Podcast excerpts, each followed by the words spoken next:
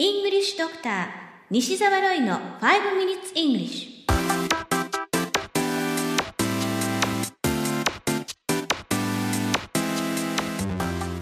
Good morning everyone. こんにちは。イングリッシュドクターの西澤ロイです。5 minutes English. このコーナーは朝の5分間で気楽にそして楽しく英語のポイントを一つ学んでしまおうというコーナーです。毎回面白いもしくはびっくりするような海外のニュースをご紹介しておりますが今回のニュースはオーストラリアケアンズからです。ジアナちゃんという1歳の女の子が気管支炎などの胸の病気で苦しんでいました。ある日曜日の朝異変を感じたお母さん。ジアナちゃんの部屋に駆け込むと顔色が悪くなり息をしていなかったのです。お母さんは思わず手にしていたスマホを落とし慌ててベッドに駆け寄ります。ジアナちゃんの服を脱がせながら別の部屋で寝ている祖母を呼びますが全く反応がありません。そこで床に落ちていたあるものが目に入ります。お母さんは iPhone に対して救急車を呼んでと命じたのです。iPhone には日本語だと Siri 英語だと Siri と呼ばれる音声アシスタント機能がついています。お母さんは人工呼吸などの心肺蘇生法を施しながらスピーカーフォンで緊急機関に連絡することができたのです。そして約20分後無事に救急車が到着。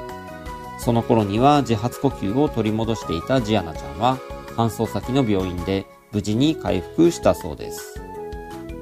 このニュース記事の英語のタイトルは Apple's Siri calls ambulance for baby. Apple's Siri calls ambulance for baby. アップル社の Siri 赤ん坊のために救急車を呼ぶ。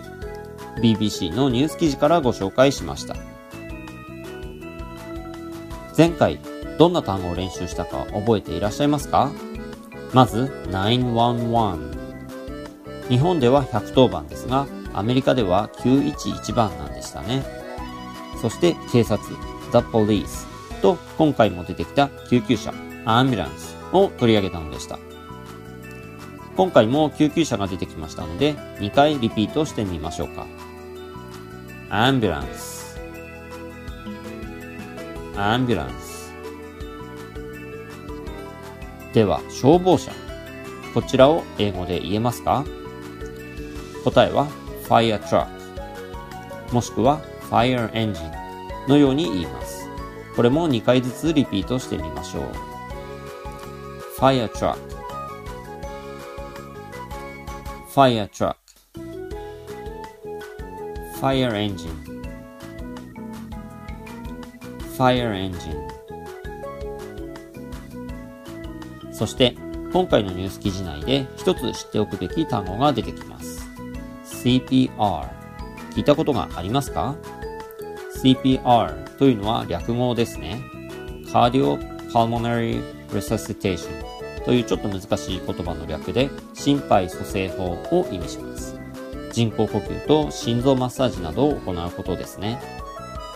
これは単語としてぜひ知っておいていただきたいので2回リピートしてみましょう。CPR CPR そして最後に Siri についても取り上げておきましょう。Siri というのは iPhone についている音声アシスタント機能ですね。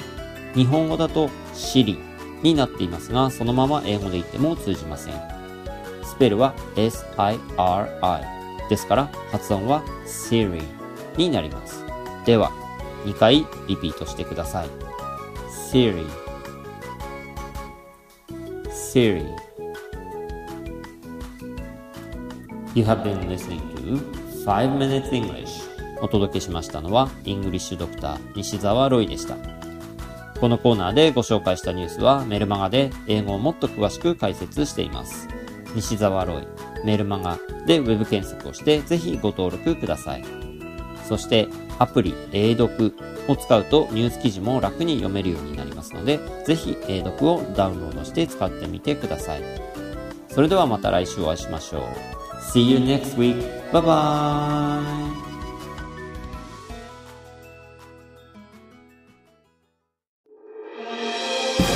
聞き方に秘訣ありイングリッシュドクター西澤ロイが日本人のために開発したリスニング教材リアルリスニング誰も教えてくれなかった英語の聞き方の秘訣を教えます